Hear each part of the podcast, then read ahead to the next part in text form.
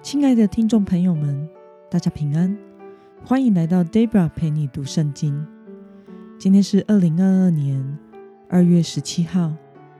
今天我所要与大家分享的是我读经与灵修的心得。我所使用的灵修材料是每日活水。今天的主题是超越现况的活出使命。今天的经文在约书亚记。第十三章一到七节，我所使用的圣经版本是和合本修订版。那么，我们就先来读圣经喽。约书亚年纪老迈，耶和华对他说：“你年纪老迈了，还有极多剩下的未得之地。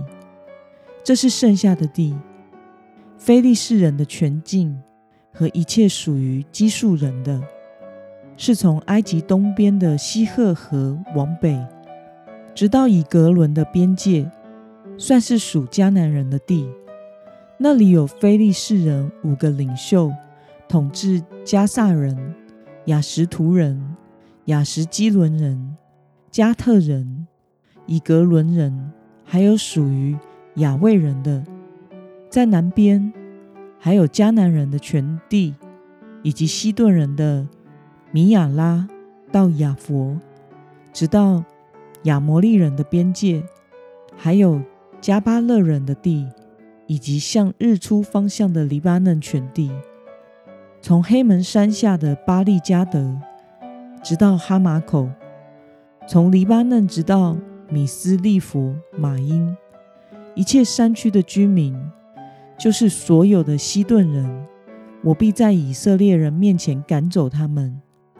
你只管照我的吩咐抽签，将这地分给以色列人为业。现在你要把这地分给九个支派和马拿西半个支派为业。让我们来介绍今天的经文背景：征服迦南地，并非。一触可及的一件事。以色列征服迦南需要花很长的时间，经过了许多年。此时，以色列的领导者约书亚已经年纪老迈，接近临终的年龄。虽然因着神的帮助，以色列人得以支配整个迦南地区，但是在这些土地当中，仍然包括有许多属于非利士人的土地有待征服。让我们来观察今天的经文内容。神对年纪老迈的约书亚说了什么呢？我们从经文中的第一节看到，神对约书亚说：“你年纪老迈了，还有极多剩下的未得之地。”那么，神吩咐约书亚该要怎么做呢？我们从今天的经文六到七节可以看到，神要约书亚，无论那些土地是否还没有被征服，都不要看现况，都要按着支派分配土地给各支派。上帝应许，他必帮助以色列人赶走那些民族的人。那么今天的经文可以带给我们什么样的思考与默想呢？为什么神要约书亚去分配还没有征服，也就是还没有属于他们的土地呢？我想这正是上帝做事的法则。当神发出应许时，就神而言，他就已经实现了，只是实现的时间点。不在现在，也就是说，虽然还有许多未得之地，但因着神的应许，最终必会实现。因此，这个时候我们需要有超越现况和环境的眼界与信心，来跟着神行动。那么，看到超越现况和环境来赋予使命的神的旨意及计划。你有什么样的感想呢？上帝是超越时间空间，说有就有，命立就立的神，他的应许永不改变。只是我们时常活在现况和环境中，即使有神的命令和应许，却仍然时常困在眼前的现实里，而无法做出跳脱眼所见的去做眼所未见的事。在整个基督教的历史中，上帝使用了许多名不见经传的小人物，去做了一个当事人都无法想象的艰难任务。并且开创了未来新的一页。就像马丁·路德，在当时也只是一个小人物，他只是按着神放在他心中的感动与良心，因此有了使命，想要去改变一些在教义上和罗马教廷做法上不合真理之处。上帝却使用他，开始了宗教改革。最后竟然打败了天主教罗马教廷，成功的开创了新教，也就是现代的基督教。这大概是马丁路德本人完全没有想过的结局。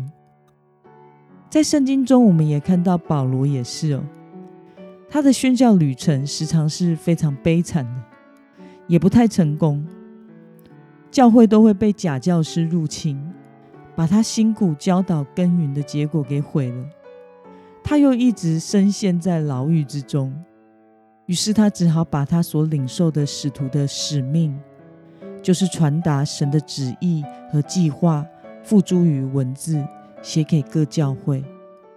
他在写这些信件时，多半是在很辛苦又痛苦的境况中，但他没想到的是。他用他一生对上帝认知的心血，带着血泪所写下来的信，最后会成为圣经。至今我们都需要读它。如果马丁路德困在当时罗马教廷至高无上的权力与极度腐化的状况之中，就没有现在的新教，也就是基督教。如果当时的保罗困在眼前的困难和牢狱里，而放弃执行使命，那么就没有了现在新约圣经中的一大部分书卷。在人不能的，在神凡事都能。人类是如此的渺小，所能见的世界和困难却是如此的巨大。但是，若我们能跨越眼前的现况和环境，来信靠，并且顺从神的话语，朝着神所带领我们的使命迈进，那么我们就会成为被上帝所使用，在他的计划中，成为开展未来的人。那么今天的经文可以带给我们什么样的决心与应用呢？让我们来回想看看，你是否曾经？自己能力不足的情况下，借着对神的信靠和顺服而承担了什么困难的事呢？并且结果是什么？为了能持续的以神所赋予、超越现况的使命来装备自己，来跟随神，今天的你想要下定什么样的决心呢？让我们一同来祷告。亲爱的天父上帝，感谢你透过今天的读经，使我们看到你是那位不受时间、空间、现况说有就有、命立就立的神。当你的旨意已定时，事情就已经成就了。求主帮助我，也能有信心承担你所示的超越现况的使命。成为与你的旨意有份、与你同行的人。奉耶稣基督得胜的名祷告，阿门。